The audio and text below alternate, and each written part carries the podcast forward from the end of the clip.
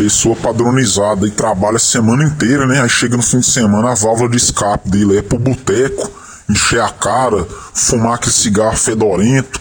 Aí ele sai, dirige bêbado aí pelas ruas, mata alguém, ou se não, se machuca, machuca outra pessoa. Aí ele vai lá, engravida uma delicinha aí por acaso aí, ó, você tá tão bêbado que nem lembra de colocar preservativo. Aí o cara faz essas merdas aí, ó, e ninguém fala nada. Mas aí o homem sobra em céu aí que exerce profissão de doido a semana inteira, vai lá, é aviltado no fim de semana, fica no ostracismo.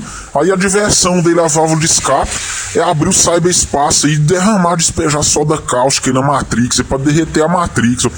Aí a sociedade vê ele como o pior ser do universo. Isso também é um crime que jamais será perdoado.